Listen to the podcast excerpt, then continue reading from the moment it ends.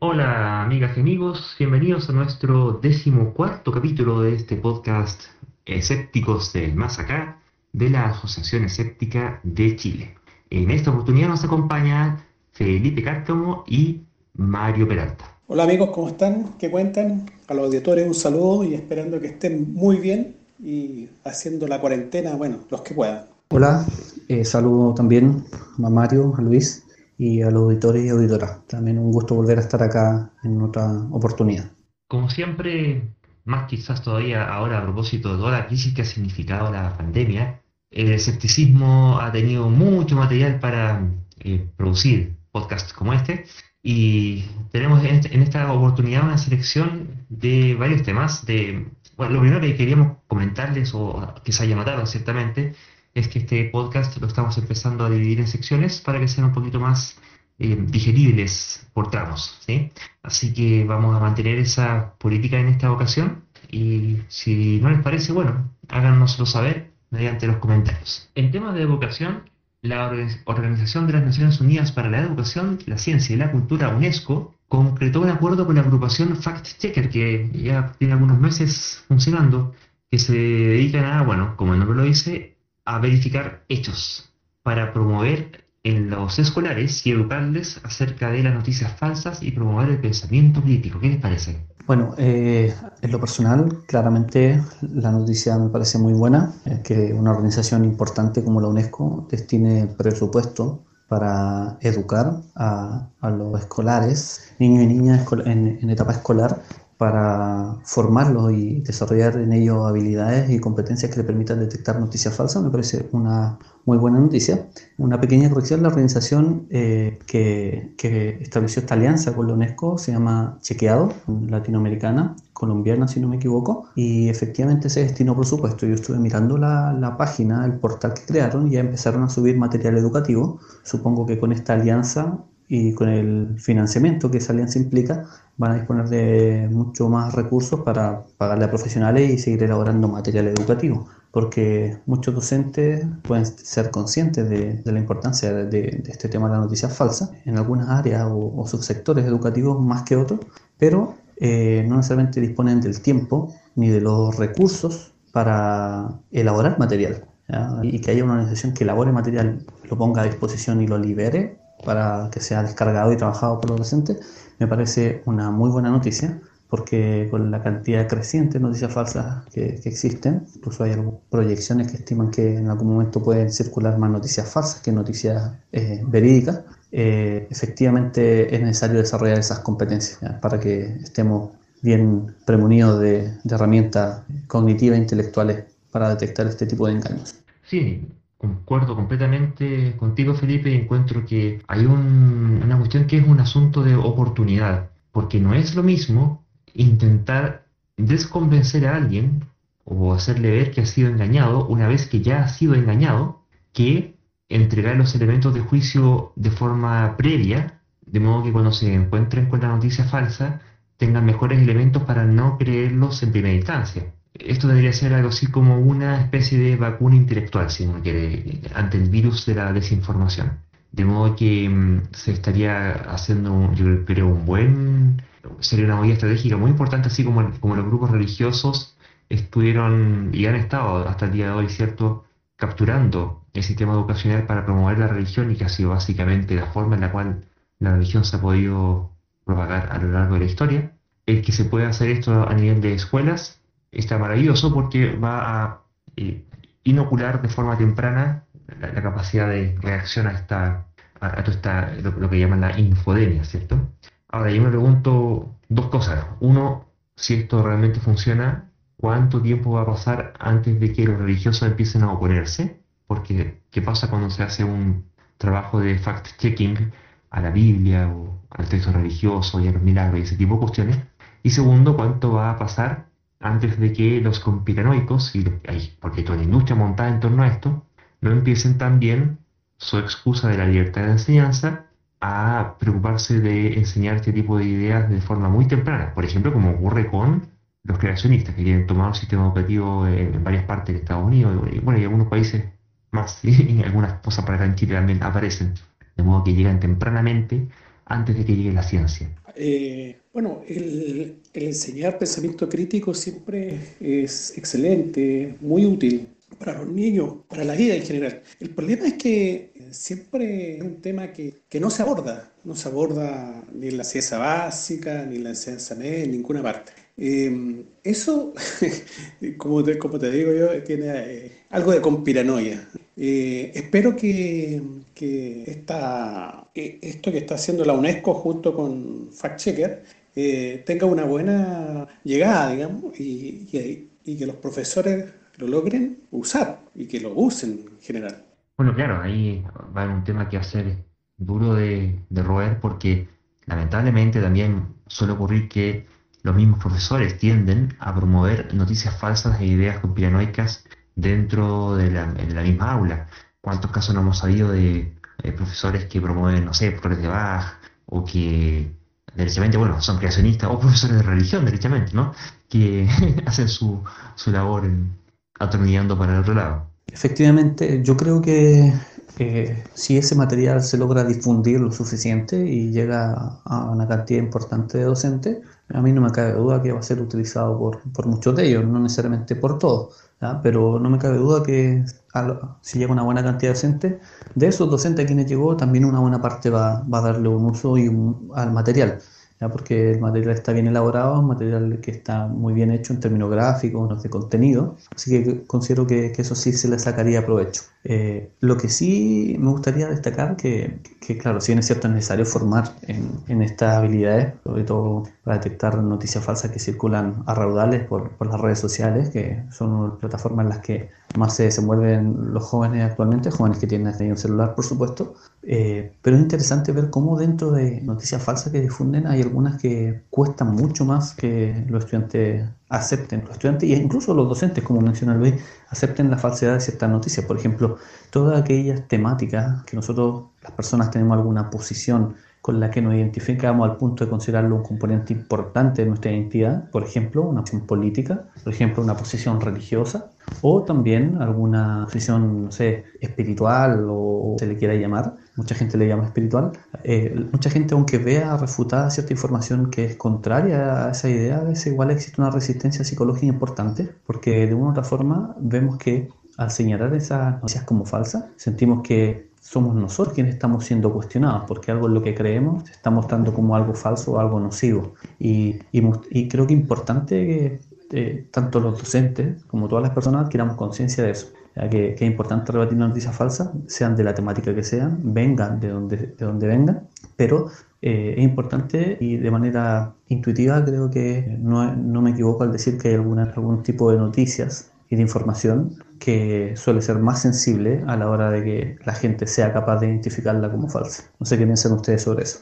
Eso va a ocurrir inevitablemente, creo, y tanto a nivel de profesores que puedan enfrentarse a ello, a nivel de entre profesores, cuando vean que el profesor del lado está refutando una cosa en la cual yo, profesor del otro lado, creo, va a ocurrir la resistencia de alumnos que puedan creer alguna cosa que pueda el profesor estar refutando, puede ocurrir al revés, de eh, profesores que se vean afectados cuando le den tareas a sus alumnos para que refuten noticias falsas y terminan refutando aquellas en las cuales el profesor creía. Y va a ocurrir a nivel de familias, cuando los padres se escandalicen porque a sus hijos en el colegio les refutaron esa cosa que ellos creían que era cierta. Así que va a ser un terreno de minado, campo minado, y sobre el cual va a costar encontrar, creo yo, buscando quizás los caminos de mínimo conflicto, algún tópico que no toque ninguna sensibilidad y que pueda seguir siendo llamado propiamente tal pensamiento crítico. Bueno, concuerdo contigo Luis en ese sentido. Eh, dicho sea de paso, yo ni siquiera creo que sea necesario evitar esos tópicos. Yo considero que, que si el abordar estas temáticas y, de una u otra forma pasar a llevar las sensibilidades de, en, las creencias de algunas personas, es un proceso necesario que tiene que llevarse a cabo en la, sociedad. Finalmente tenemos que discutir de aquellos los que tenemos diferencias y esa discusión no puede estar exenta de una crítica respecto de la veracidad o la falsedad de la información que apoya nuestras posiciones. Así que ese tipo de conflictos yo considero que son conflictos que, que debiésemos evitar, pero sí son conflictos que debemos administrar de manera tal que, que no terminemos hiriéndonos como personas, ni pasándonos a llevar como personas, ni mucho menos nuestra integridad física y psicológica, pero sí teniendo las discusiones, dando esas discusiones, identificar la veracidad o falsedad de, las afirmaciones que, las, que sustentan, para que el debate suba de nivel y den discusiones mucho más interesantes y desarrollemos, seamos capaces de desarrollar posiciones sobre distintos temas mucho mejor fundadas. Ahora, al menos parcialmente, lo que explícitamente están postulando en esta iniciativa, específicamente se quieren referir al tema de identificar y contrastar fuentes, que debiera ser un poco menos peliagudo, pero claro, a final de cuentas, eh, si en última instancia eso va a llevar o no a la refutación de una idea de la cual uno está enamorado, eh, se va a rechazar o aceptar la fuente que, a, conveniencia. Eso igual va a ser un tema, pero de todas formas puede haber ciertos elementos rescatables que se puedan aplicar de forma más bien universal a todas ellas. Si bien eh, este tema es transversal a, todos los ramos que se enseñan en, la escuela, eh, de hecho casi todos están relacionados de alguna manera con ciencia, bueno, con la verdad en general. Hay un ramo en particular que es donde debería hacerse más profundo, que es el ramo de filosofía. En filosofía no solamente debería enseñarse esto, sino que además la falacia y todo ese tipo de cosas. Eh, el, cómo, el cómo conversamos y, cuándo eh, podemos detectar eh, si la gente incurre o no, por ejemplo, en falacia. Bueno, a modo de, anécdota personal, pero que, que, va al caso, yo en mi trabajo como docente, una escuela en la que he trabajado, en ocasiones he abordado este, este tipo de contenido.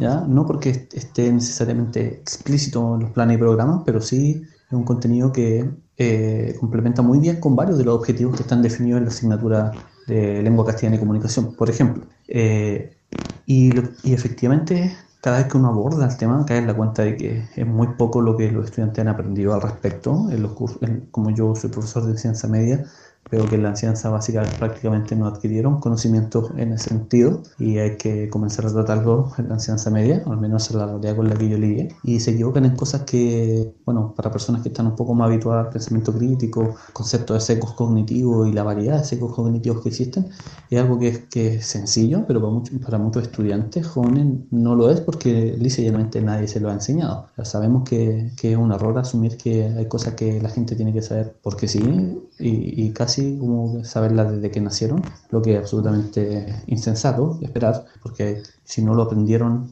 por experiencia o porque alguien lo instruyera, difícilmente van a desarrollar esa capacidad. Y se equivocan cosas tan sencillas como, por ejemplo, leer una noticia y ver que mencionan a científicos o mencionan a instituciones científicas y piensan que solo el hecho de que lo eso ya les dé prestigio, y no, sin distinguir, por ejemplo, que una cosa es mencionar a científicos y otra cosa es que esos sean entrevistados y expresen explícita su apoyo a tal o cual afirmación. A veces yo les daba noticias donde eh, se decían cosas absolutamente disparatadas, pero se mencionaban a científicos o se mencionaban a instituciones prestigiosas y solo por el hecho de que las mencionaran, ellos pensaban que ya era algo que tenía sustento y tenía bases porque se mencionaba todo eso cuando en realidad es muy fácil una institución científico y eso no quiere decir que esas instituciones y esos científicos estén respaldando ningún tipo de afirmación que esté contenida en la noticia. Entonces son cosas muy básicas que no están trabajadas y que eh, es muy bueno comenzar a trabajarlas. Así que eh, en lo personal no, no me queda más que aplaudir esta iniciativa y espero que el financiamiento que esté disponible para proyectos de este tipo se mantenga y vaya creciendo en el tiempo porque hace bastante falta eh, y es muy buen aporte para los y las docentes que material diseñado listo para su implementación en el aula. Bueno, y a estas alturas ya incluso deberíamos ir pensando en extender el, concepto de aula, porque habitualmente pensamos en, en este esquema de profesor adelante, con los alumnos adentro de una sala, pero en el contexto de la pandemia va a pasar un buen tiempo antes de que eso vuelva a como era antes, por lo menos hasta que no haya una vacuna y hay que ver cómo eso se puede proyectar en, enseñanza virtual, ¿cierto?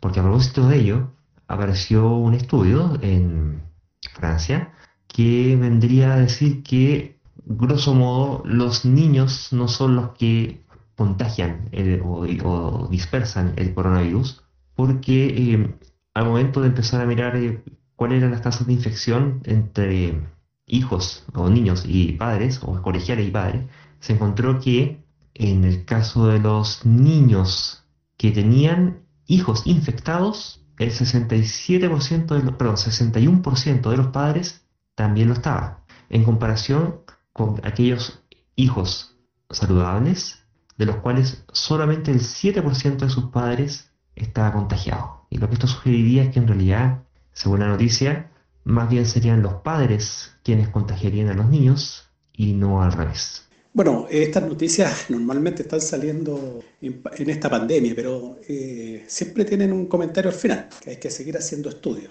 Eh, por supuesto, o sea, lo que plantea el artículo es que los padres en realidad contagian, o sea, los adultos contagian a los niños y no viceversa. El problema es que eh, de todas maneras sus maestros son adultos, entonces igual el maestro puede contagiar a los niños y, y seguirse produciendo algún otro tipo de cosas. De todas maneras, el comentario es, se deben seguir haciendo estudios. Sí, yo también leí la noticia y lo primero que pensé, precisamente lo Mario, efectivamente es interesante eh, prestar atención a los resultados que arroja el estudio, pero creo que esta pandemia y esta crisis sanitaria ya nos ha dejado con fuerza la lección de que debemos ser cautelosos a la hora de concluir tajantemente ciertas cosas eh, respecto al comportamiento de este virus, transmisibilidad u otros procesos o fenómenos asociados a, lo mismo. Así que eh, me parece interesante, siempre es bueno que haya evidencia que nos permita evaluar la plausibilidad o la corrección de cierta hipótesis, en este caso de la hipótesis de que los niños eran uno de los principales focos contagiantes. Ahora tenemos información que apunta que al parecer existe otra posibilidad también, así que considero que el estudio sea un aporte para, para no creer de manera tan férrea algo que se venía afirmando hace un rato, que era el potencial contagiante que tienen los niños, pero tampoco sirve para afirmar tajantemente lo contrario, que no serían los niños los adultos. Liceamente nos muestra que las posibilidades son más amplias de lo que habíamos considerado inicialmente, pero muy probablemente aún no estemos en condiciones de, de tener una postura muy firme al respecto. Bueno, y además que hay evidencia contradictoria porque también se ha visto que en el caso de los niños tienden a ser mucho más asintomáticos, así que aquí no basta solamente con evaluar los, síntomas, sino que también directamente hacer el test PCR para saber si es que está o no está infectado. Bueno, es la lección de la pandemia, estamos aprendiendo cómo funciona el virus eh, y todavía nos queda bastante por aprender del virus, o sea, la sociedad completa está aprendiendo de los contagios, de la sintomatología, etcétera. Eh, nos queda bastante trabajo aún. Exacto, y, es muy importante insistir en esa lección que nos deja la pandemia, que también se puede aplicar ante la, este nuevo estudio, la necesidad de no sacar conclusiones apresuradas y sobre todo no tomar decisiones basadas en afirmaciones que todavía no son lo suficientemente confiables. Ya hemos visto que figuras políticas a lo largo de todo el mundo en algún momento se volvieron locas por tratar de distribuir interferón eh, u otro tipo de medicamento asegurando que era una cura para las personas que, que desarrollaban COVID o también otros medios preventivos y se apresuraron en medida o incluso decir que todo está mejorando, por lo tanto ya se podemos volver a la normalidad y tomar decisiones apresuradas con evidencia muy pobre. ¿ya? O sea, sería lamentable que como el que acabamos de señalar, que, que los niños principalmente no, se contagian, no son contagiantes, muy poco, eventualmente alguna autoridad podría sobreinterpretar la confiabilidad, sobreestimar la confiabilidad de, ese estudio y pensar que ya los niños pueden volver a clase porque está demostrado, por ejemplo, que los contagian entre sí, lo que sería absolutamente lamentable y sería irresponsable además. Bueno, ahí es imposible no acordarse del alcalde Jadwe y su llamado a no esperar a la ciencia, ¿cierto? Sí, pues es el peor consejo de todos, el cuento se llama el no esperarla, que es un pensamiento típico en ciertas formas de pensar. ¿Ah? Por eso el primer tópico que vimos con respecto al pensamiento crítico, eh, lo importante que es tener y, además eh, tener formación científica, digamos. Cuando, cuando se dice formación científica está, no, no, no, no significa aprender matemáticas, física, no, es aprender, digamos, eh, que las cosas se tienen que contrastar, o sea, las afirmaciones siempre que se hacen se, deben contrastar. No sirve esto de cuánto se llama de que una autoridad dijo tal o cual cosa porque eh, caemos en la falacia de la autoridad. Eh, tenemos que ver siempre la evidencia. Y, lamentablemente, lamentablemente en esta pandemia hemos tenido que tener paciencia y seguramente va a pasar mucho tiempo. De hecho, si nosotros nos ponemos a pensar en los virus que, han atacado a la humanidad, son muy pocos los que hemos logrado vencerlos. Eh, eh, en una metáfora bélica que no les gusta. bueno, pero de hecho el, el VIH aún no tiene vacuna. Y, esto es 80. O sea, nos queda, como dije anteriormente, queda un montón de trabajo aún. Efectivamente, y ese es otro aspecto que me gustaría destacar también. Estamos en sanitaria, una crisis económica mundial también, a propósito de esta crisis. Estamos en un contexto que necesita mucho actuar con la razón, guiados por, por la razón, con base en evidencia, pero por otra parte es un contexto que nos vuelve sumamente sensible desde el punto de vista Acumulamos un nivel de ansiedad, ¿cierto? También nuestra paciencia no es la mejor de todas, dado lo que nos está tocando enfrentar, monotonía que implica muchas veces el estar intensado en casa. Entonces, por una parte, es un momento donde más que nunca necesitamos actuar con base en evidencia, en una ética honesta, secular, pero por otra parte también emociones están a susceptibilidad súper alto. Y según la misma teoría propuesta por Samuel Hahnemann y Fert, eh, que contrastan, a veces razonamos a partir de un sistema uno que, tiene una carga mucho más emocional y por lo tanto suele razonar poco, versus el sistema 2 que, que de otra forma eh, es más lento, pero se requiere que, que, lo utilicemos. Entonces resulta que el estrés que nos genera este contexto eh, hace que estemos susceptibles y que pensemos poco. Pensemos poco y a veces nos apresuramos. O sea, a todos nos gustaría que hubiese una cura lo antes posible, pero debemos ser capaces de ver que una cosa es que nos guste que algo ocurra y otra cosa es que eso efectivamente esté ocurriendo. Entonces necesitamos darnos cuenta de eso, que a todos nos gustaría que se solucionara pronto, que pudiésemos retomar la normalidad, a todos nos gustaría que no hubiese crisis económica, a todos nos gustaría que se encontrara una cura pronto, pero debemos ser capaces de detenernos y pensar de que pese a que todo eso es deseable, debemos efectivamente tratar de tener un diagnóstico lo más cercano posible a qué efectivamente es lo que está ocurriendo. Cuándo estamos cerca o no cerca de encontrar una cura o no. Y no tratar de guiarnos solo por nuestros deseos. Oye, Felipe, te, quiero corregir ahí con el, con el nombre. El nombre es Daniel Kahneman, no Samuel Hahnemann. Daniel Kahneman, eh, premio Nobel de, Economía, ¿no? Eh, que él determinó, eh, hecho abajo este supuesto del comportamiento racional, cuando uno va a comprar, que, que, la gente se comporta en forma, el agente, el agente económico se comporta en forma racional. Bueno, él en conjunto con, con otra persona, eh, que lamentablemente murió antes que recibir el, premio Nobel, descubrieron algo que era intuitivo, ¿no es cierto? Que en realidad no nos comportamos para nada en forma racional, sino que todo lo contrario. Muchas gracias Mario, te agradezco la corrección. Yo tenía muy claro que es, es Kahneman y no Hahnemann, pues resulta que como estoy haciendo mi, mi, tesis sobre la homeopatía y las controversias científicas que suscitó en el siglo XIX, eh, la verdad es que tengo el, nombre de Samuel Hahnemann pegado. Gracias por la corrección. Y claro, mi, mi, comentario finalmente apuntaba a eso, como Kahneman, Sverky y otros investigadores cercanos eh, mostraron que muchas de nuestras decisiones la verdad es que están más impulsada por eh, cuestiones más emocionales o por heurísticas que hemos eh, adquirido los seres humanos eh, a lo largo de nuestra historia evolutiva y cultural, evolutiva biológica y evolutiva cultural, que hacen que a veces funcione una especie de piloto automático en la toma de decisiones o, o en el proceso de sacar conclusiones y muchas veces eso no es todo lo riguroso que se requiere para enfrentar las circunstancias. No obstante, eso no implica que no podamos analizar racionalmente, a veces lo podemos hacer en un segundo paso y corregir los problemas que se hayan originado por nuestras reacciones iniciales. Entonces lo importante es tratar de tener esa maquinaria racional lo más a punto posible y como decía, en circunstancias como esta, donde el estrés, la ansiedad, la impaciencia están a la orden del día, precisamente necesitábamos que, ese componente racional eh, esté muy presente para evitar caer en conductas irracionales que hemos visto bastante todo este periodo y porque eso implica puede implicar perjuicio personal y perjuicio para el resto de las personas, para nuestros congéneres también, así que es muy importante destacar eso. Bueno, y justamente a propósito de heurísticas y decisiones que afectan a los demás, es que salió una noticia de una inteligencia artificial, o al menos de un proyecto de, Machine Learning, que permitiría supuestamente predecir el, el comportamiento criminal de las personas a partir de una fotografía de su cara. ¿Qué tal?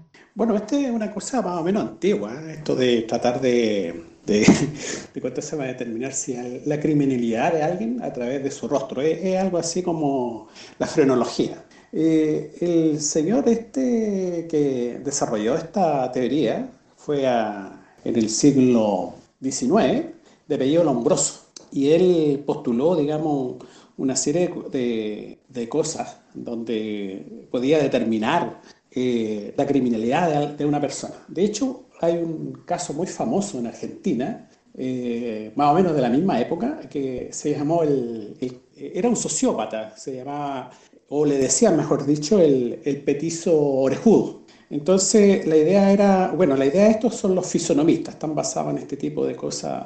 Que, entonces, como era el petizo orejudo, eh, los tipos decidieron hacerle así algo así como una cirugía estética, cortándole la, o, bajándole el nivel de oreja, pensando que la maldad eh, estaba en sus orejas. Eh, es un caso bien interesante que nuestros editores los pueden eh, googlear, digamos, en, Internet. Sumándome a las palabras de Mario, eh, efectivamente, otro de los temas que yo he estado investigando sobre historia de la ciencia en Chile tiene que ver con cómo en Chile, al igual que en muchos otros países, se utilizó la, la frenología, que la la caracterización y medición de las protuberancias que exteriores de, nuestra, de nuestro cráneo y, también la craniometría, que es más amplio. La frenología es una forma de craniometría, pero la, la craniometría en general hacer mediciones sobre el cráneo para tratar de detectar ciertas cualidades psicológicas y comportamentales de los individuos. Y en efecto, en muchos lugares del mundo, incluyendo Chile, ese tipo de planteamientos que en su época se consideraron científicos, eh, fueron utilizados por por los aparatos policiales y en no pocas ocasiones fueron utilizados como medios de prueba para culpar a ciertas personas de la comisión de crímenes. Lo que he visto en retrospectiva es bastante agarrante porque de una u otra forma eh, eso implica que durante mucho tiempo se condenó a personas con, pruebas muy débiles, porque hoy sabemos que ese tipo de afirmaciones no tiene mayor fundamento. No hay ninguna razón para creer que esa la relación entre, de momento no existe ninguna razón para creer que hay una relación entre la fisonomía exterior del cráneo y las características psicológicas comportamentales y la culpabilidad criminal de una persona. Entonces, desde el punto de vista de la historia de la ciencia, eso es una lección bastante importante.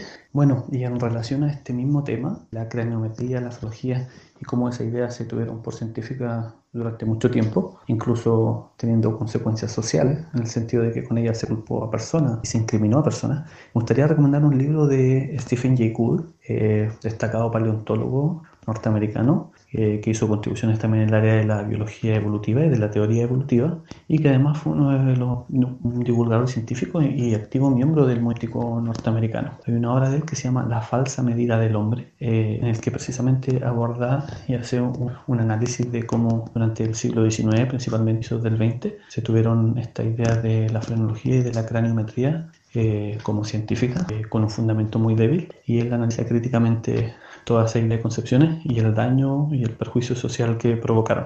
¿no? Recomiendo bastante esa obra, por si a alguien le interesa. Se llama La falsa medida del hombre de Stephen Jay Gould.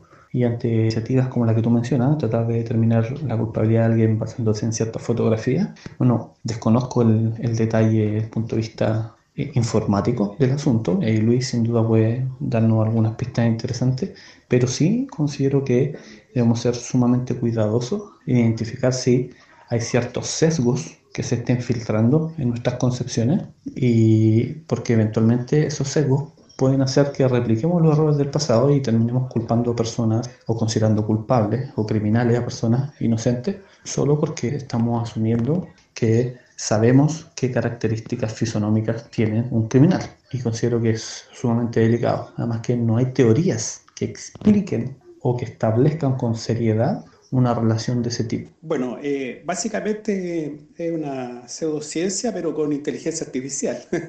hemos entendido, hemos, hemos ido viendo, digamos, de que eh, muchos de estos algoritmos, sus conclusiones no son inocuas, digamos, son y, tienen los mismos sesgos muchas veces que, que tenemos los humanos.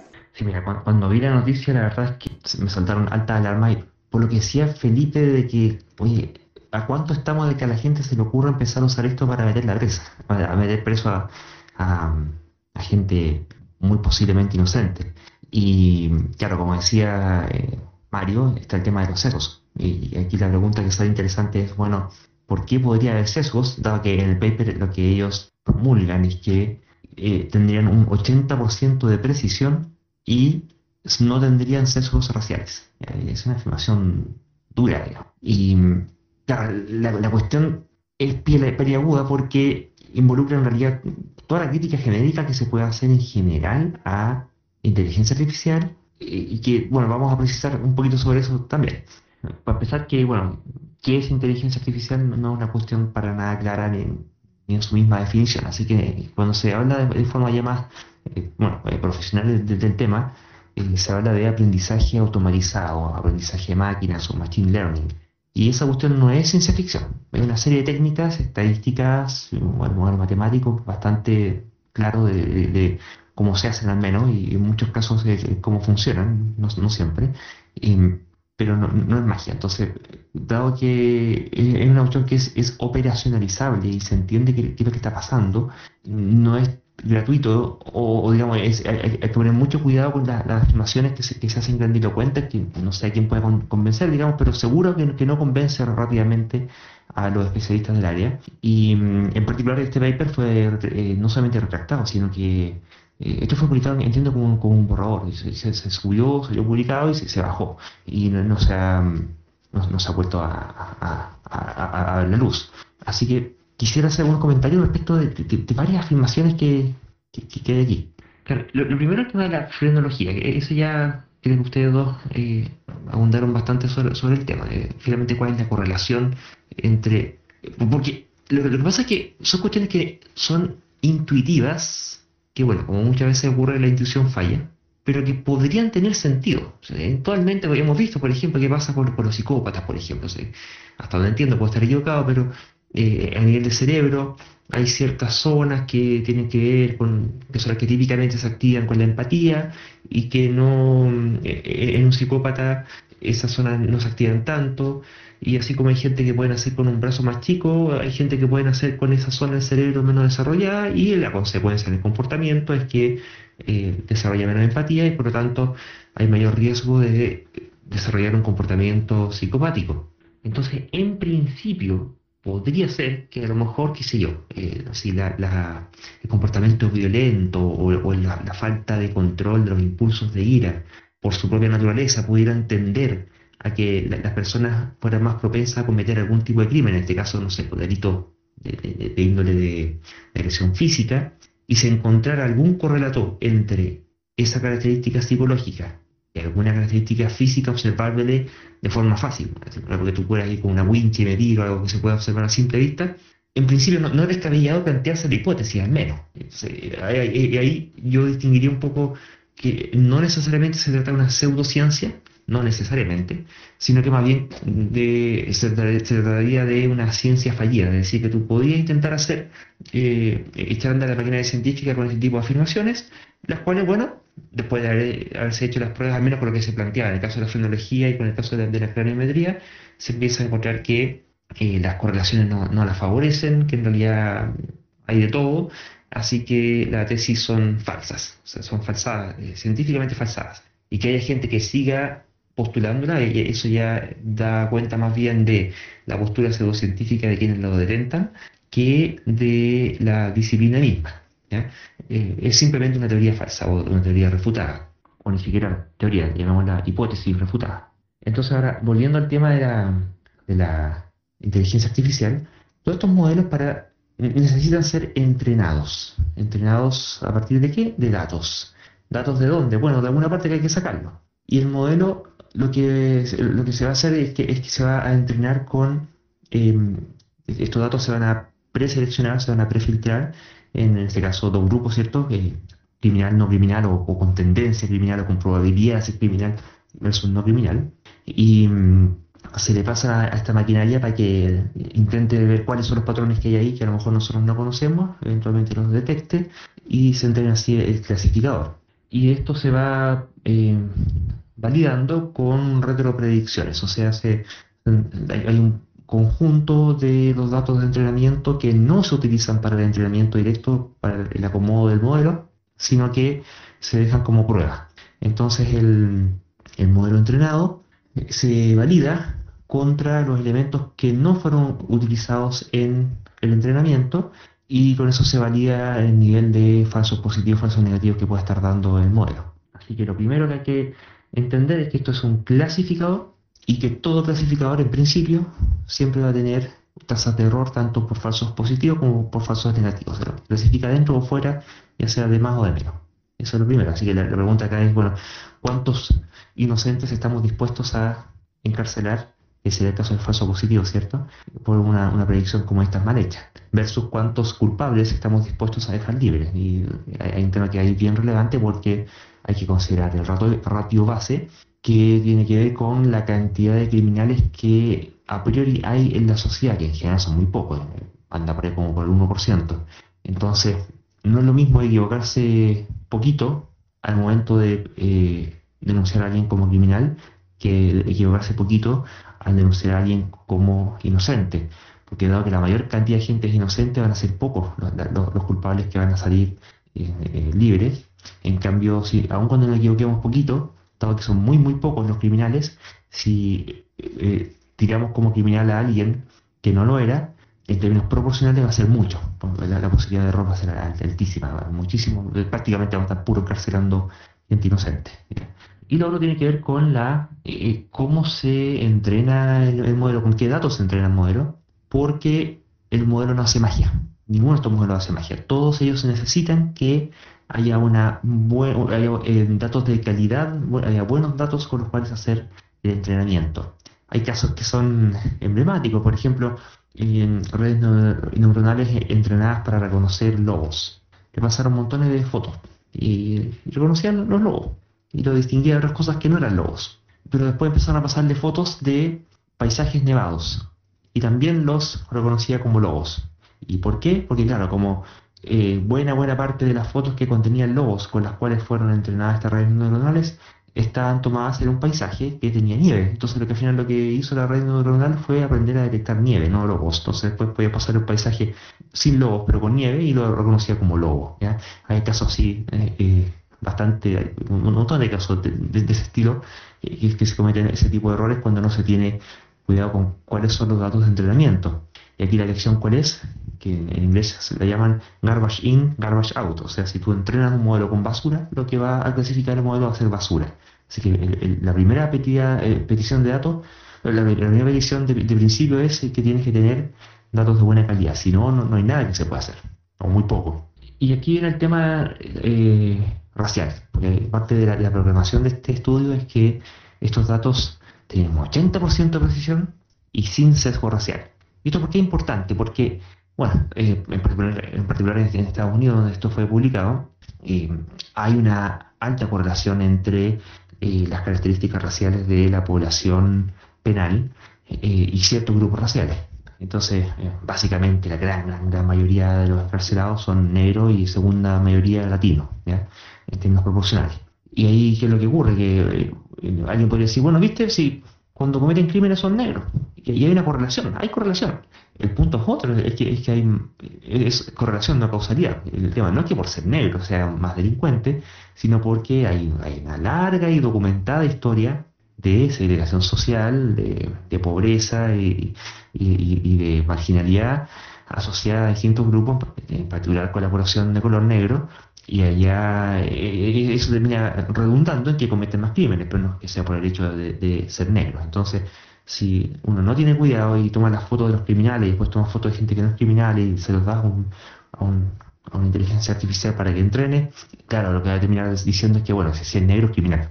El tío lo, clasifica como tal. Pero eso es porque vienen los sesgos en los datos de, eh, con los cuales fue entrenado el modelo y el, el, hacerse de ese sesgo no es para nada trivial. Así que, bueno, lamentablemente como la cuestión la, bajaron, yo no, no, pude leer el paper como para tener una, una, idea más cercana de qué es lo que exactamente se supone que hicieron, eh, pero tiendo más bien a pensar que se estaría tratando de un caso de tecnología con inteligencia artificial, o en este caso con redes neuronales profundas, las Deep Neural Networks. Me parece muy interesante esta larga explicación que nos, ha dado Luis respecto a este tema. Eh, y efectivamente me gustaría destacar dos elementos de los que mencionó Luis y después agregar uno por cuenta propia.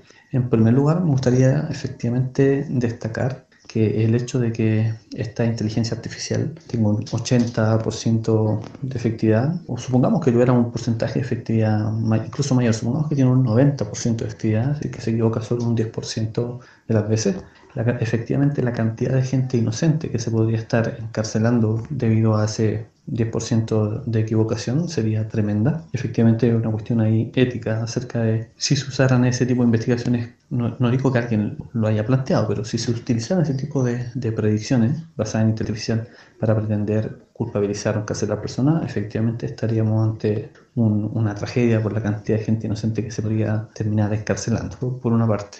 Lo otro que me gustaría destacar, lo que mencionó Luis, es eh, atender a los datos con los cuales se está alimentando esa inteligencia artificial. Porque si en Estados Unidos, por ejemplo, la buena parte, o quizá incluso la mayoría de la población penal de piel negra, efectivamente eso no tiene que ver con que la gente de piel negra tenga una mayor propensión natural hacia la criminalidad, sino que hay factores sociales, culturales y económicos siendo determinantes eh, a la hora de determinar la, condición social y finalmente las características psicológicas y comportamentales de una persona. Y todos eso, esos factores estarían, estarían y podrían estar en buena medida omitidos en este tipo de estrategia para tratar de detectar quién y quién no. Es también sumamente y peligroso. Y lo que me gustaría agregar que no lo mencionó Luis, es una cuestión estrictamente epistemológica, que una cosa es que alguien clasifique en criminal, no criminal, y aunque tuviese un alto porcentaje de éxito, esa información, esa información y esos datos son súper poco valiosos si no disponemos de una teoría que explique los mecanismos que hacen que una persona con tal, que conectan finalmente la criminalidad con tal o cual rasgo. El hecho de no disponer de una teoría eh, fundamentada y que además de cuenta de los mecanismos que permiten establecer esta conexión, hace que la verdad es que esa selección o clasificación no sea mucho más que una, una especie de ruleta rusa. Tiene un alto porcentaje de efectividad y sería, no sería mucho más que eso. Pero esta, esta cosa es entretenida porque eh, se programa con, con, fotos. Es decir, eh, eh, no me imagino cómo, pero en la medida que eres más feo, tienes más posibilidad de ser criminal. Bueno, una pseudociencia, una pseudociencia bien hecha tiene verdades, o sea, parte de cosas racionales. Pero también hay medias verdades, hay un montón de equivocaciones y también un montón de falsedades. Esa es una, es una pseudociencia bien hecha, una pseudociencia creíble, o sea, en que esto parece que fuera, pero en definitiva, si empiezas a escarbar un poquito, te das cuenta que es una mera pelotudez. Eh, de hecho, este señor Lombroso, él ponía como, bueno, él era mediante el tema de las fotos, o sea, y él básicamente era decir que el tipo era feo o no, pero también tenía otros otros tip, por ejemplo, a qué altura vivía el tipo, si vivía en cerros, si vivía a, nivel del mar, etc. El grado de civilización también era una cosa importante. La densidad de población, dónde vivía, la alimentación que había tenido, el alcoholismo, la drogadicción. Y aquí hay un punto, porque eh, nosotros sabemos de que las personas cuando abusan de las drogas, del alcohol, efectivamente hay un cambio en el rostro. ¿ah? Entonces, eh, eh, esa cosa te hace así como pensar, sí, podría ser. Eh, la instrucción que tenía el tipo, o sea, al nivel de educación, la posición económica. Aquí, aquí hay un punto, porque me imagino yo que eh, eh, este es un tipo feo, que nosotros cuando eh, evidentemente tienen los carabineros, por ejemplo, o policía tiene fotografía y a las personas les muestran ciertas fotografías, la gente empieza a ver pura gente no muy atractiva. Entonces, ¿qué pasaría con los criminales, estos criminales rubiecitos que nos chorean, no sé, 80, 90 millones de dólares? ¿eh? Tal vez el, sistema no los, No los, no los metería como criminal. Eh, la religión también el tipo tomaba en cuenta. Eh, bueno, eh, por eso, una pseudociencia bien hecha siempre es una pseudociencia que tiene grados de credibilidad y sobre todo si es hecha con inteligencia artificial, imagínate, ¿ah? con toda la tecnología del momento. Efectivamente, me gustaría hacer un comentario respecto a lo que dijo Mario. Efectivamente, eh, hay ciertas ideas que pueden sonar plausibles. Tú dices, por ejemplo, el consumo de alcohol o de drogas, por ejemplo, eh, puede causar estrago y de una otra forma reflejarse en el rostro. Y, por cierto que sí. Y por cierto que el alcohol, el consumo de drogas también pueden volver a la gente mucho más propensa a la criminalidad, si es que, sobre todo si es que hay algún tipo de adicción que nula el juicio y produce otro tipo de consecuencia el neurológico incluso. Pero el, el, asunto es que mucha gente puede consumir alcohol, consumir drogas y no ser criminal. Y va a tener esa misma marca en su rostro también. Entonces, ahí la pregunta tiene que ver cuáles son los, las condiciones necesarias y suficientes para catalogar a una persona como criminal o no, en función de, de, ese mismo supuesto, de que el rostro daría las pistas de. Entonces ahí hay, hay un matiz muy importante. Efectivamente, tomando lo que decía Mario, efectivamente, pensaba, bueno, un clasificador que te tome eh, tu comuna de residencia, te toman preso. Esto no, es para predecir criminalidad, sino que si yo quisiera predecir el monto del delito. ¿Dónde vive usted? Ah, en tal comuna de barrio más pobre. Ah, ya. ¿De cuánto debe ser el robo? decenas de miles de pesos, cientos de miles, ya uno grandote, un par de millones de pesos y punto. En cambio, si usted vive más arriba, eh, ¿de cuánto es el, robo? Claro, decenas de miles de millones de pesos, em, varias decenas de millones de dólares, eh, porque em, al final de cuentas tuvo acceso a, a, botines más, más jugosos. Eh, respecto a lo que decía Felipe, de, que estos clasificadores deberían ser como ruedas rusas, ¿cierto? Em, hay un tema y es que el clasificador tiende a repetir los patrones que existen en los datos con los cuales fueron entrenados. Así que, nuevamente, esos garbage in, garbage out, los sesgos en los datos inducen sesgos en el clasificador. El hecho de que se use un clasificador no debe servir como una mm, carta blanca para decir, oye, no, es que sabe que usamos inteligencia artificial listo, ya se acabaron todas las discusiones porque se aparecieron esas dos palabritas en, la, frase, ya no hay nada más que seguir analizando porque es una cuestión muy compleja y muy sofisticada y que es muy cierta, así que no, puede estar equivocada y listo. Y ahí es donde aparece el riesgo de que cosas como estudios como estos, que nada más lo tiene que se estudien, digamos, y que, salga lo, que tenga que salir de ellos, pero que da un ambiente en el que está este afán de no esperar a la ciencia o derechamente afanes anticientíficos, o lo que hemos visto en, nuestro, en el caso del tratamiento de la pandemia en Chile, de, no escuchar a los expertos, visto en todo tipo de temas.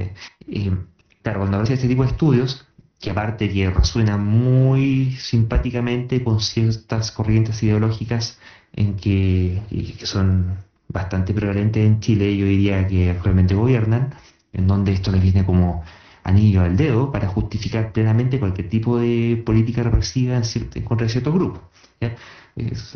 ya actualmente es así y con estudios como esto, eso no es culpa del estudio, es culpa del político que lo, que lo toma y que lo, usa como, como espada, pero ciertamente le da munición al menos para este tipo de, prácticas odiosas con la humanidad. Así que, claro, como está metida el concepto de eh, deep learning, es que ya estamos listos, hay que llegar a hacerlo. Y ahora hay otro tema, y es que, ¿qué es lo que se está entendiendo por raza? Es, un debate más largo, pero en resumidas cuentas, eh, la noción de raza obedece más bien a cuestiones antropológicas, a cuestiones sociales políticas, y no hay una precisión científica que pueda decir eh, tal o cual raza existe, tal o cual raza es así o asá, o existen tales o cuales razas. Finalmente, eh, biológicamente la, raza no existe. Entonces, si estamos diciendo que catalogan según raza, la pregunta, y aquí nuevamente venimos al tema de la calidad de los datos, en alguna parte tiene que decir, bueno, esta foto es de tal raza, que sé yo, caucásico. Esta otra foto es de negroide. Esta otra foto es, de mongol, mongoloide etcétera. Y mm, en base a eso es que se tuvo que haber entrenado el modelo y claro, el modelo va a clasificar, bueno, mira, esta foto parece tal cosa, esta foto parece esta otra cosa, pero de una primera eh, se entrenó con tontera y el clasificador va a clasificar tontera Claro, en ese mismo sentido está también lo que, el comentario que yo hice. Si uno no dispone de una teoría que sea primero lógicamente consistente, con definiciones, con conceptos y categorías claramente definidas, y además tampoco tiene una explicación que, del mecanismo ya, que permite eh, saber cuándo la clasificación está bien hecha o no y cuando ciertos rasgos dan cuenta o no de determinadas características psicológicas comportamentales. Si carecemos de, de esas definiciones precisas y de, esa, de ese mecanismo que explique, la verdad es que ahí, no hay una explicación ahí en definitiva. Bueno, justamente es el problema de las redes neuronales o, de la inteligencia artificial, que no, que no te... O sea, lo que realmente hace, hace dos cosas, correlaciona y clasifica. Entonces tú puedes correlacionar lo que quieras. Puedes correlacionar, no sé, eh, la marea en relación a la criminalidad y seguramente vas a encontrar una correlación, pero no es causalidad una de otra. Es el, problema de las redes neuronales. Y por eso es tan importante lo que dices tú, Felipe, de tener una, algo que respalde la cosa, porque yo puedo correlacionar lo que sea y, y, mediante una correlación yo no puedo hacer juicios de causalidad. Es imposible. Y bueno, claramente este tipo de estudios además alzan voces de alarma por ese mismo tipo de potenciales, ¿cierto? Porque hay que también distinguir, o sea, hay montones de, aspectos que son socialmente peliagudos, ¿cierto? Que históricamente han sido utilizados para, para discriminación, sobre todo de grupos minoritarios, eh, homosexuales, gente de, ascendencia de distintas razas. Entonces, cuando aparecen este tipo de estudios que correlacionan, no sé, por el nivel de inteligencia con la raza, y claro, y aparece otra vez que los blancos son más inteligentes que los negros, pero nuevamente no se hace cargo de que los negros están recibiendo peor que los blancos, empieza todo, ese debate, ¿cierto? Entonces, hay que tener siempre ojo a dos cosas, creo yo. Por una parte, y creo que el, primero y el más grave, es que hay, existen grupos de, personas que, tienen ideología que eh, la verdad es que los estudios dan lo mismo, la ideología ya está. Entonces ellos quieren matar gente y quieren que está bien andar matando gente y, les encantaría que en el mundo se matara más gente y en especial cierto tipo de gente. Bueno, cuál tipo, bueno, ya dependiendo cuál ideología, hay ciertos grupos que quieren matar a otros grupos que otros y es una cuestión muy, muy primática. Y están a la espera de cualquier estudio, ojalá que esté bien hecho mal hecho, da lo mismo. Lo, que importa es que la conclusión reafirme, por eso el comportamiento es ideológico, de manera que eh, em, refuerce los convencimientos que ya se tienen desde el punto de vista ideológico, entonces ese estudio se toma y se ventila a los cuatro vientos para que vean que como la ciencia demuestra que yo en mi ideología tengo razón y en particular tengo plena justificación para matar a toda esa gente que a mí se antojaría matar, ya sea porque son negros, ya sea porque son delincuentes, ya sea porque son homosexuales, ya sea porque sean de, de no judíos, digamos, porque son mapuches o lo que sea, hay gente que quiere matar gente. En ese sentido, hay una carga ética respecto de quienes hacen ese tipo de estudios al momento de, eh, no solamente ya por un tema de honestidad intelectual, de hacer bien el estudio y que lo que sea que ellos descubren, ya sea en correlación o en causalidad, tenga, tenga peso, ¿cierto? que esté bien, bien hecho, sino que además tienen que tener el doble cuidado de que independiente de lo que ellos eh, saquen como resultado de su estudio, que si bien no son directamente responsables de cómo se use el conocimiento generado por su estudio, todos los estudios van a ser usados por alguien para algo. Y en particular cuando hay una prevalencia importante de gente que está buscando matar gente y buscando la justificación para matar gente, bueno, en la medida que, también en casos como estos, eh, donde hay una relación bastante clara en que, tu estudio, para el lado que salga, si es que sale favorable para, para los, que quieren matar negros o que apuntan a la supremacía blanca o lo que sea, tienes que tener ahora el triple de cuidado con lo que sea que vayas a estudiar y cómo lo vas a presentar para que, justamente porque eh, no puedes abstenerte de de, que esto vaya a ser mal usado. Y por ello hay una eh, fundada eh, escándalo que se, que se forma en, torno a este tipo de resultados cuando salen publicados, porque se sabe que va a empezar a ser utilizado por esta gente que quiere matar gente para matar gente o para justificar la, matanza de gente. Y seguro alguno más de uno lo va a considerar, a considerar plenamente justificado y en efecto va a matar gente. Eh, pero eso no quiere decir, en el otro extremo, que este tipo de estudios deba ser prohibidos o proscritos o censurados y perseguidos por el mero hecho de ser hechos, de ser realizados, aun cuando las conclusiones que estén planteando sean debidamente fundadas. Y ahí hay, un riesgo que, es de, yo diría, oscurantismo, en el que eh, por un tema de censura política o censura social, hay ciertos temas que eh, o bien no se estudian, lo cual solo genera tabú y fomenta la ignorancia respecto a cualquier, cualquiera sea el tema, o bien de encontrarse relaciones interesantes, la gente se abstiene de publicarlas o de seguir indagando en ella o derechamente de conseguir financiamiento por temor derechamente a represalias. Eh, y, eso que también es un tema al cual hay que prestar debido ojo. Bueno, tienes razón, la historia ya no, no, tiene lleno de esos ejemplos. El más reciente fue, que lo, lo mencionamos en algunos capítulos anteriores, este, esto de los temas de los Hutus y los Tutsis, ¿no es cierto? Que, que, fue una tremenda matanza, exclusivamente por, por tontería, o sea, eh, pensando de que unos eran una raza diferente al otro y que fue una cuestión que, que metieron principalmente los europeos. Y la clasificación que hicieron los europeos era que el que tenía 10 vacas era, no sé, no recuerdo exactamente si era Hutu, y el que tenía más de 10 vacas era Tutsi o algo por el estilo. Entonces, eh, era una clasificación absolutamente una estupidez, una estupidez pero sin embargo causó una tremenda mortandad. Y eso eh, porque había mucha gente, muchos instigadores, por la radio, sobre todo por la radio, instigando a, este tipo de asesinato y, un asesinato absolutamente cruel. O sea, siempre vamos a encontrar este tipo de personas eh, desquiciadas mental con, con ese tipo de, de, pensamiento. Eso es lo más terrible. De, bueno, no necesitamos tener a Satán eh, los seres humanos somos lo suficientemente, entre comillas, malos y, sabemos hacer muy bien el mal. Bueno, y, el otro caso, eh, como el em, contrario, es cuando por presión política también se, se tiende a hacer estudios, que bueno, ahora mismo la, verdad es cuál ser estudio, sino que em, a que la conclusión tenga que ser la que se espera políticamente que sea. Y ahí nuevamente entramos con, con, mala ciencia, ¿cierto? Y, con pseudociencia, finalmente, porque ahí termina primando la ideología.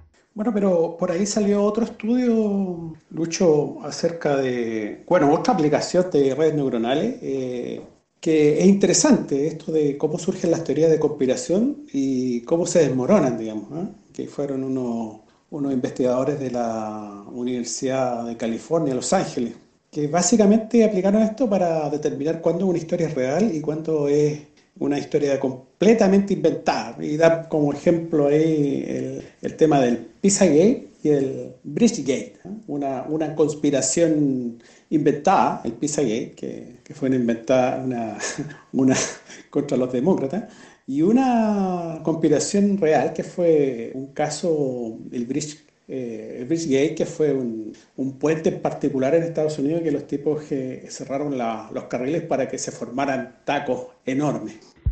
Sí, e, ese es, como el otro caso, ¿cierto? De inteligencia artificial muy bien aplicada y con, un nivel de fineza y detalle. Yo no leí el artículo, está bastante bueno, no, me leí el, el paper todavía, pero sí, eh, no sé si. Mm, eh, bueno, entremos en materia, digamos.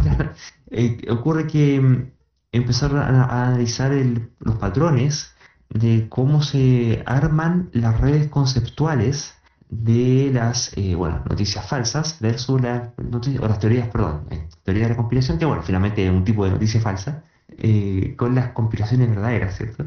Cuando han resultado ciertas, y analizan el, em, cómo se van relacionando las ideas, cuánta diversidad de ideas hay, cómo, cómo se relacionan unas con, otras, cuántas ideas hay, cuáles son más recurrentes, Está bien, bien simpático.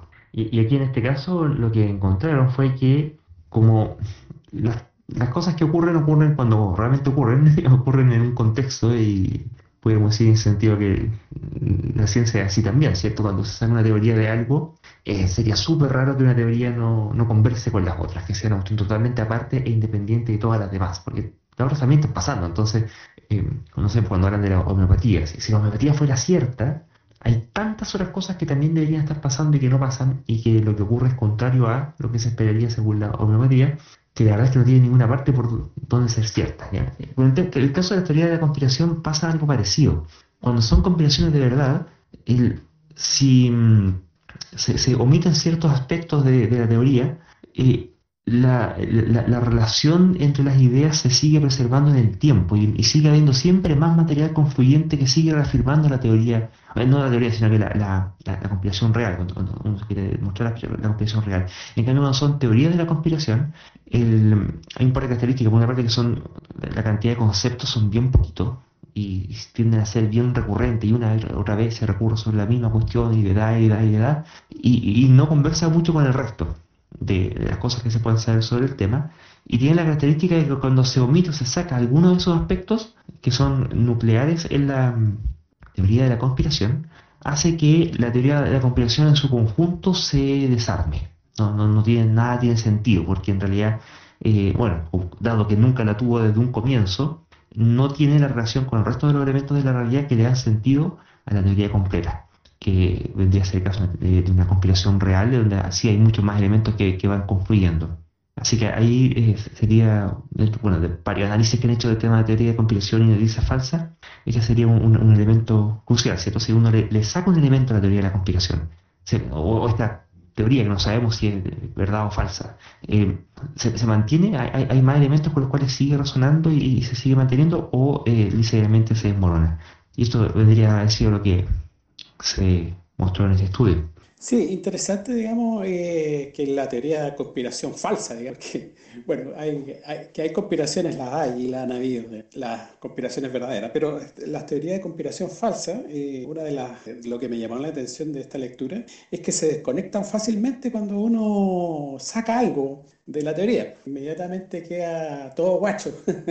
y eso fue lo que empezaron a hacer con esta inteligencia artificial y se dieron, o sea, los tipos lograron concluir eso, o sea, lograron concluir de que cuando dentro de este marco narrativo que tiene, eh, uno elimina algo y, se desmorona, se desconecta fácil. Interesante estudio. Sí, a mí también me parece muy interesante las conclusiones que, el estudio sugiere. Si no es cierto, no entiendo mucho de la componente técnica de cómo se hizo el análisis, me parece interesante y me da la impresión que de una forma refuerza algo que, varios autores también han planteado que es importante para, el conocimiento científico y para identificar también eh, las ideas pseudocientíficas, que es finalmente la coherencia externa, el ver cómo las proposiciones que conforman una teoría eh, son consistentes con elementos externos a la teoría. Entonces, de una u forma, este estudio estaría mostrando que, si bien es cierto, las teorías conspirativas falsas pueden ser coherentes internamente, su coherencia es sumamente frágil porque quitándole un elemento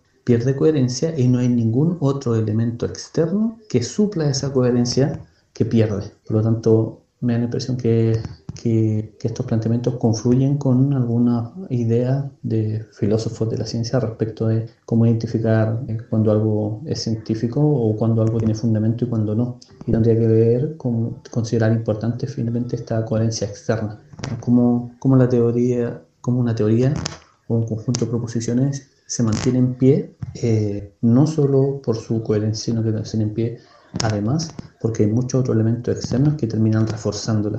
Otro, otro tema también, otra conclusión que los tipos determinaron fue el tiempo que se tardan en construirse estas narraciones. La, teoría de conspiración falsa, vamos a decir, eh, en general se construye muy rápido, se tienden a desarrollarse y, se construyen muy rápidamente. Y de hecho, eh, ellos dicen que se estabilizan muy rápidamente, mientras que las conspiraciones reales eh, son mucho más demorosas en construirse y, muchas veces suelen tardar años en, aparecer. Ese también es bien interesante.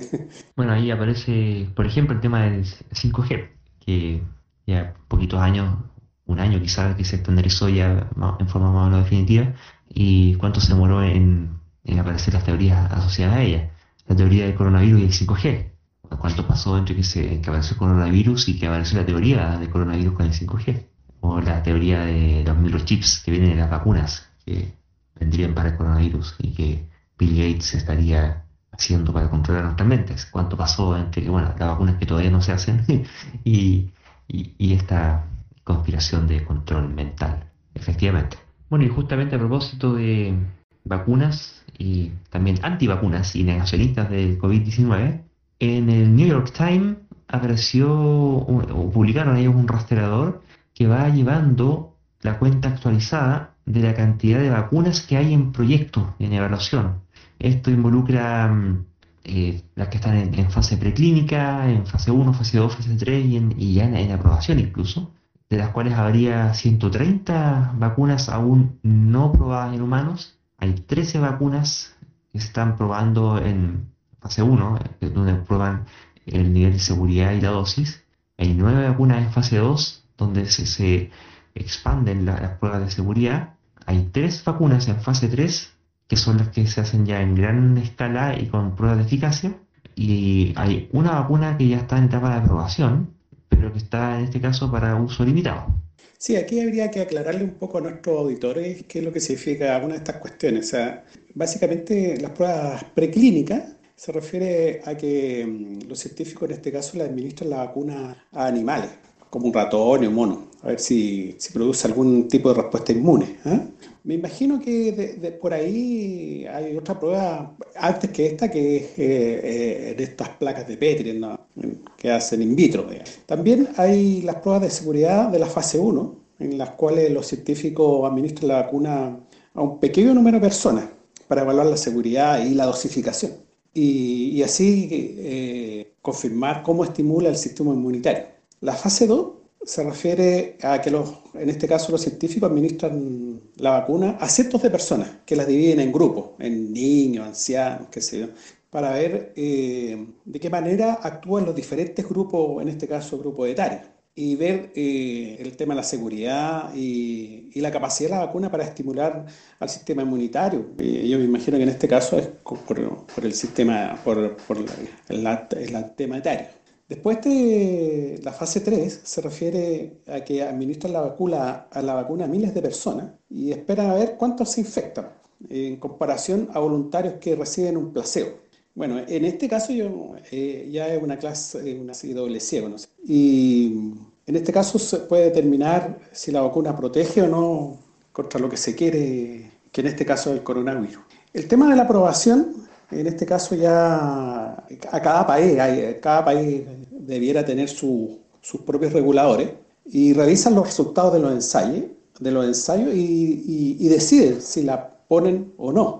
En este caso, eh, se supone que como estamos en estado de, emergencia, incluso tal vez podría ponerse antes de una aprobación formal. Y nuevamente surge el fantasma de no esperar a la ciencia.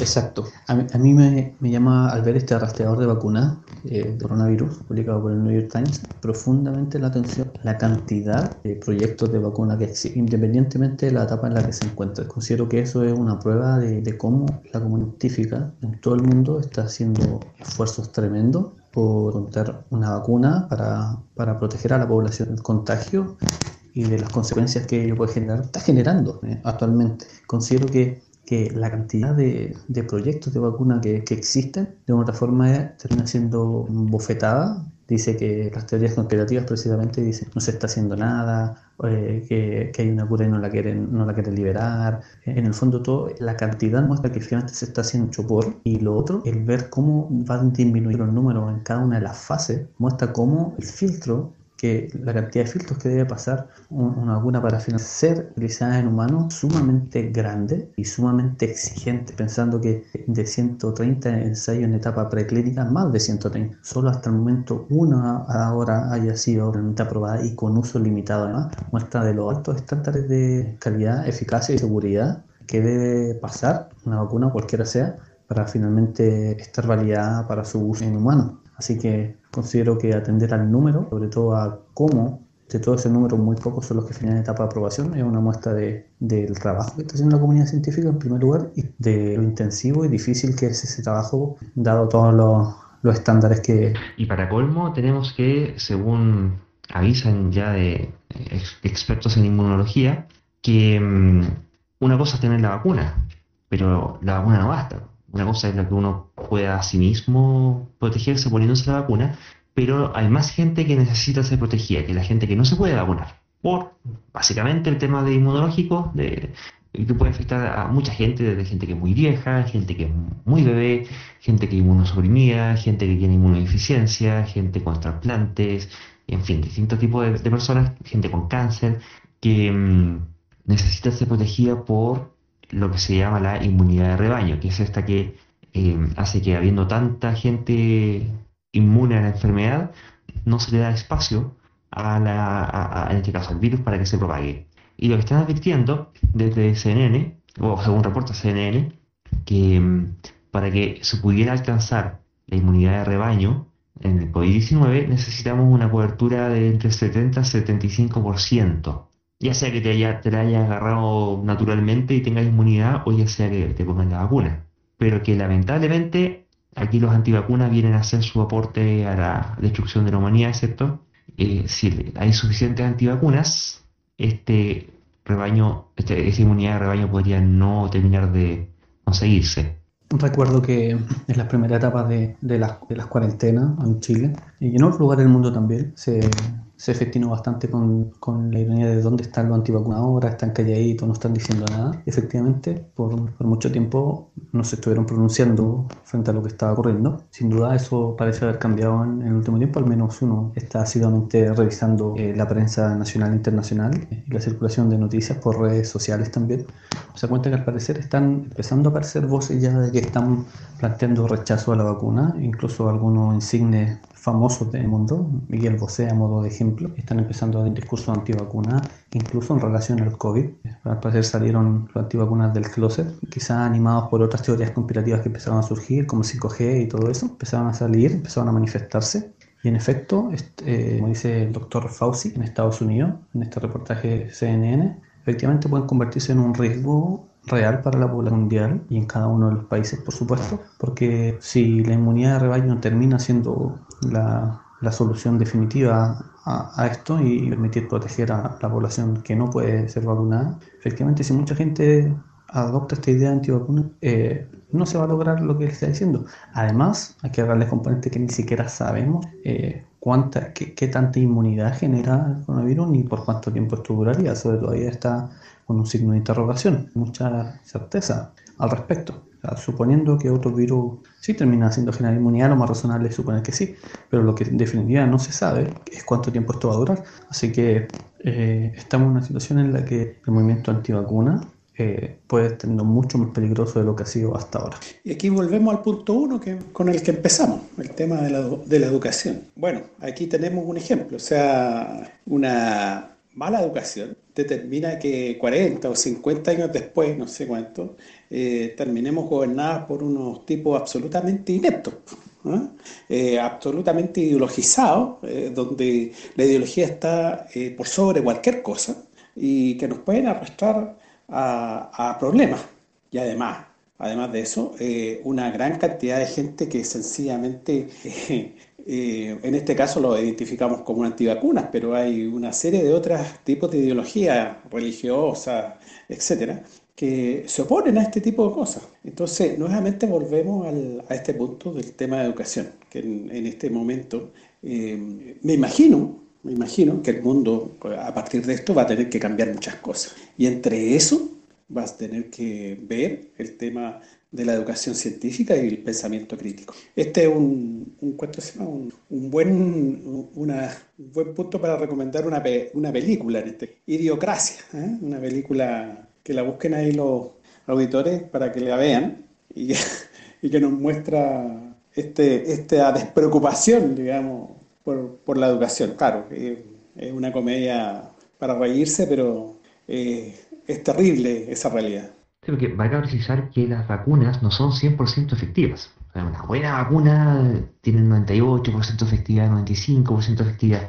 Y hay un margen de gente que aún incluso estando vacunada no queda protegida. Y eso pasa. Para que eso no, para que eso no se transforme en una epidemia o, o en una pandemia, es importante la inmunidad de rebaño. Y lo que advierte esta persona es que en el caso de Estados Unidos, dado el nivel de rechazo que habría, que de hecho que hay, ante una eventual vacuna en caso de que se encontrase, produciría que directamente en Estados Unidos no se conseguiría inmunidad de rebaño. O sea, eh, la cuestión es bastante terrible. Bueno, y entre tanto tenemos a nuestros antivacunas locales, ¿cierto? ¿Qué pasó ahí en el Eco Camping La Palmera, en Vicuña? Bueno, eh, lo mismo. Hay gente que tiene estas teorías de conspiración y por tener estas teorías de conspiración piensan que son muchísimo, muchísimo más inteligentes que cualquier ser humano. Hay, hay, hay un tema ahí de golatría tremendo también. Eh, de cuento sepa de que ellos tienen la verdad, ellos conocen lo que está pasando, etcétera. Claro, y lo que ahí habría estado ocurriendo es que este lugar tiene un camping, habrían seguido en funcionamiento, incluso haciendo público a personas para invitar a que participen y que asistan al camping, que hagan uso de ese servicio, por el cual sin duda algo cobraban.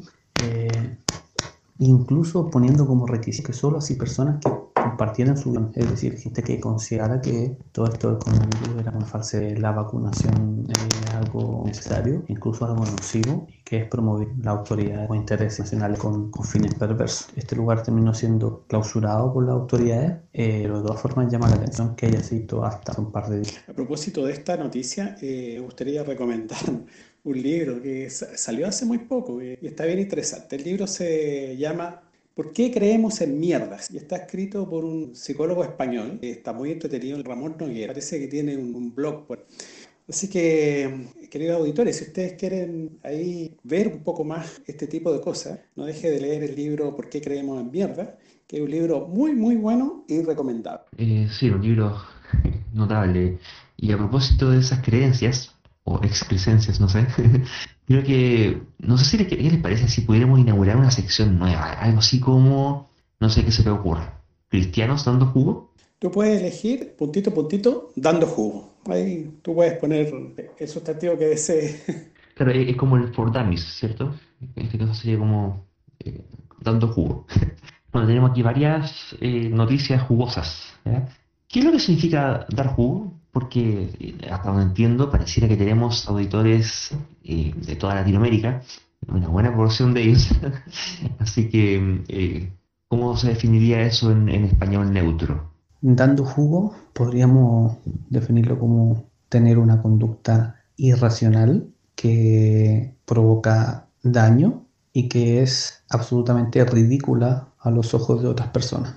Eso como a grandes rasgos. Oye, ¿por qué el jugo ¿Por qué no, no dan, no sé, eh, manteca? Eh, lo que pasa es que se asocia a, la, a las actitudes que tienen los borrachos cuando toman en exceso y empiezan a decir así congruencia, comparándolo con una fruta muy madura que está a punto de pudrirse. Entonces suelta una especie de jugo. En lo personal desconozco la razón por la cual es jugo la palabra que, que se utiliza. Lo que sí tengo claro es que Propongo por mi parte que más que llamarse cristianos dando jugo, sea derechamente religiosos dando jugo. Y alguien podría decir, pero no todos los religiosos dan jugo. Es cierto, pero nosotros vamos a hablar de los religiosos que dan jugo. Ya, por lo tanto, los religiosos que no dan jugo no deberían por qué sentirse aludidos. Y estaría interesante discernir si acaso es posible ser religioso y no dar jugo, o si acaso aquello con lo que no da jugo resulta pertinente no a la religión.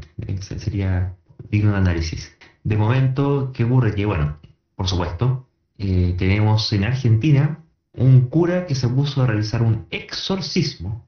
Insisto, no, es una bendición, es un exorcismo, que es el tipo de, no sé, rito religioso cristiano que se usa para expulsar al demonio, pero en este caso para expulsar al coronavirus de la Argentina, en la localidad de Entre Ríos. ¿Qué es lo que habría que hacer acá? ¿Un maquitún? ¿Algo así? Bueno, yo creo que lo primero que habría que hacer es, exigir que se cumpla el asunto. yo creo que todos los feligreses de, esa iglesia deberían exigir la evolución de su diezmo si es que en efecto el rito no surtió efecto, porque sería una especie de publicidad engañosa. Y uno no puede estar pagando por un servicio que no cumple con lo ofrecido. Eh, bueno, yo no sé cuánto, cuánto es el plazo, digamos, para que, para que se cumpla la, la, salida del, de este, yo no sé, de este espíritu coronavirus, no sé, de este demonio coronavirus, no sé cuánto se demora, o si tendrá que hacer más, más exorcismos, no tengo idea. En todo caso, el Papa también había pasado para que se parara la, la, pandemia. Un tema que yo vengo hace rato peleando es que yo creo que los religiosos deberían dejar de rezar, que mientras más rezan, más infectados hay. Eh, bueno, mientras más rezan, más infectados hay, ahí parece una especie de, de correlación. Habría que tratar de identificar si si esa correlación implica algún tipo de causalidad o no. Pero eh, dejando eh, la, ironía un poco de lado, ironía que es inevitable, ¿ah? porque eh, muchos religiosos la verdad es que la dejan dando bote y suele ser inevitable a veces reírse un poco, pero incluso ya aguantándonos la risa y tratando de, entrar en terreno un poco más seriamente en el tema, a mí llama profundamente la atención eh, preguntarme acerca de, las causas que motivan este tipo de, acciones en, en, los representantes de las distintas religiones. Y por una parte es claro que el tipo de creencia infundada que ellos tienen lo lleva a actuar también de manera irracional e infundada, porque las concepciones son sumamente relevantes para, para a la hora de, definir nuestro comportamiento. O sea, nuestras concepciones no determinan por completo nuestro comportamiento, pero sí parte importante de ello. Así que que, concepciones infundadas y irracionales produzcan eh, conductas irracionales no, no ha de ser muy extraño. Pero también me pregunto si habrá algún otro tipo de causas que expliquen este tipo de comportamiento. Y a mí me da la impresión, y esto a modo de hipótesis y a, modo de mera especulación, que de una u otra forma la, Iglesia Católica y otra, y otra institución religiosa o sectas religiosas más bien eh, se han de sentir sumamente impotentes en un escenario como este. Eh, no están recibiendo feligreses en la iglesia, la mayoría de ellos, salvo eh, todas estas personas irresponsables que han mantenido los cultos de manera clandestina, pero no están recibiendo feligreses. Probablemente están recibiendo una, una proporción mucho menor de los ingresos que están acostumbrados a recibir por concepto de, donación o diezmo en este escenario, además con, con la cesantía que se ha generado. Eh, de hecho, creo haber leído una noticia de que hay cierta iglesia que manifestaba que estaba a punto de quebrar en no sé qué país, no, no recuerdo en exactitud el dato, pero efectivamente no están recibiendo feligreses, están recibiendo menos ingresos y muchas de las personas que estaban acostumbradas a todos estos rituales que tienen las religiones están dejando de hacerlos, por lo tanto han de sentirse bastante inútiles eh, o, han de sentirse bastante desplazados y por ende impotentes en un escenario como el que estamos viviendo. Y, esa impotencia o, esa sensación de, inutilidad eh, de seguro motiva en algunas personas, no en todas, motivará esfuerzos por tratar de, sentirse menos inútil o tratar de mostrar o hacer creer que, algo pueden hacer, eh, como una especie de, de salud a la bandera para que sus adeptos seguidores, seguidoras o su clientela, como, como lo quieran ver, eh, no, no crean que, que, no están haciendo nada o que no sirven para nada. La verdad, Felipe, yo suscribo totalmente esa tesis. Ahora, no nos olvidemos que acá en Chile, cuando empezó la pandemia, también tuvimos un sacerdote católico que anduvo en helicóptero, si no me recuerdan, también haciendo, su, en este caso, una bendición, porque estaba rociando agua bendita. Y efectivamente, yo, concuerdo contigo por una parte que como que la gente les, pide y ellos se sienten inútiles más todavía, porque el, tema de la pandemia es que obliga a reconocer ciertas verdades que, sobre las cuales ya no nos podemos seguir mintiendo, como por ejemplo de que la oración es totalmente inútil. Eh, eh, es mucho más difícil seguir suscribiendo la idea de que la oración puede servir para algo en un contexto de pandemia de lo que uno podía permitirse en un contexto sin pandemia, que era mucho más benéfico al respecto. Pero ah, bueno, el tema de la eh, falta de recursos económicos fue en Colombia, que están acusando que están prácticamente en la quiebra en la Iglesia Católica de Colombia, cosa que por lo demás no, deja de darme un poquito de, alegría y gozo en general con todo, ese tipo de cultos. Pero yo soy un poco más mal pensado, la verdad, Felipe. Si bien suscribo que puede haber algunos curas que realmente se creen en el cuento, curas, pastores, bueno, lo mismo, clérigos en general, y si bien suscribo que también y, que es la parte más oscura de este asunto, que mucha gente realmente lo está pasando mal y realmente el, único consuelo que tiene es la religión, para peor, digamos. Eh, no, sé qué es peor si no tener consuelo o consolarte en una cuestión que te, termina estafando finalmente. Y, yo creo que el tema de, fondo que, con el cual sale este tipo de, personajes, piensa que aquí en Chile la agrupación de los pastores angélicos de no sé dónde, por allá por el sur, en Concepción, si no me equivoco, demandaron al Estado de Chile en contra de la Conferencia Interamericana de Derechos Humanos por violación a los derechos humanos porque tenía prohibida la realización de cultos, porque eso según ellos atentaría contra su libertad religiosa. Eh, y el tema de fondo es la plata, Felipe, y bueno, Mario y auditores, que al no poder celebrar los cultos, y en particular en la iglesia evangélica que eh, ellos rompen el chanchito del 10% todos los fines de semana, están realmente desesperados, ya llegan, llevan tres, vamos para cuatro meses sin ingresos directos. Y en el caso de la Iglesia Católica todavía que al menos los grandes donadores siguen donando, todavía no les llega la crisis tan fuerte, pero pronto van a empezar a, saltar. Y de hecho, en un grupo de sacerdotes, tanto católicos como evangélicos, y musulmanes y judíos, que tuvieron su reunión en su momento con el gobierno, producto de la cual a la semana siguiente tendieron a relajar las condiciones bajo las cuales celebrarían los, cultos, justamente para celebrar cultos y justamente para recibir las ofrendas, los diezmos, la plata. Yo no he visto, mm, o, digo, hay muchas otras que eh, agrupaciones donde los intereses son claramente monetarios y son transparentes al respecto, y no está mal que así sea, donde han tenido el mismo tipo de, coordinaciones.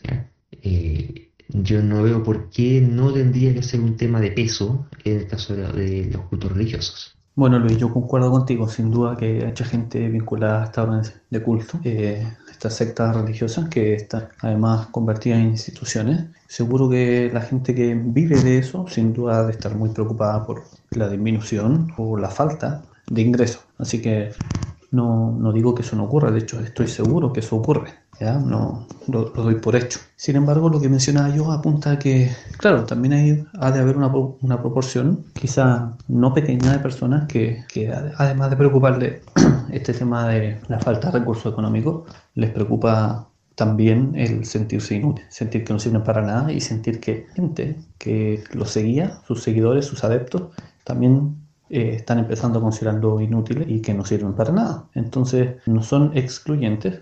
Eh, entiendo que tú tampoco dijiste que lo eran, pero sí concuerdo contigo que también es un factor. ¿sí? No, no, podemos obviar de que hay mucha gente que vive de eso. En conclusión, cosas las que van a cambiar. Bueno, espero. Yo también espero que muchas cosas cambien, por cierto. Eh, pero no me atrevería a asegurar de que necesariamente vaya a ser así. Eso va a depender de lo que hagamos, pero sí creo que es bueno que quede de manifiesto y no quede de manifiesto clara y espontánea. Ahora que ponerlo de manifiesto, la, religión, las religiones en general, no es mucho el, aporte que realizan en la sociedad. Eh, lo que no quiere decir que no haya personas que religiosas o que crean en esa idea que realicen buenas acciones y que hagan alguna contribución legítima a la sociedad. Pero eso me da la impresión que más bien a título personal y no necesariamente muy relacionado con la institución. Eh, incluso aceptando que la, religión haga alguna contribución genuina, me atrevería a aventurar la, hipótesis de que opción es considerablemente menor al perjuicio social que terminan generando, fomentando la creencia, la adopción a crítica de ideas y en algunos casos, como en Chile, eh, considerando el lobby que ahorita y tradicionalmente han hecho las principales sectas religiosas para taponear iniciativas de ley, iniciativas de cambios sociales que apunten a reconocer derechos de distintos tipos de personas. Sí, mira, qué bueno que tocaste ese punto, porque efectivamente es el clásico contraargumento, que todos conocemos algún curita buena onda por ahí que hace sus cosas sociales, pero mm, primero eso no quiere decir que las cosas que él diga sean ciertas, para empezar, eh, en términos teológicos. Segundo, de todas formas igual participa y, promueve una institución que por otra parte causa amplio perjuicio. Y tercero, claro, que ese perjuicio eh, creo que rápidamente termina sumando escalas siderales y que son lejos mayores que los realmente modestos y creativos beneficios que, entrega.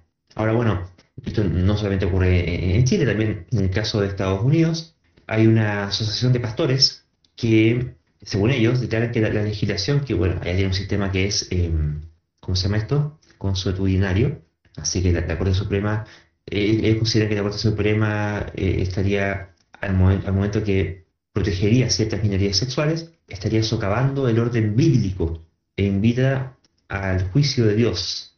Así que ya se imaginarán ahora cuando, y, esto como contraejemplo, ¿cierto?, respecto a lo anterior, eh, o como contraejemplo respecto de los beneficios de la religión y como ejemplo de lo que decías de que hacen daño cuando se oponen a todo tipo de leyes, que al final de cuentas cuando hay que eh, equiparar la dignidad de las personas, saltan prestos a, oponerse a ello.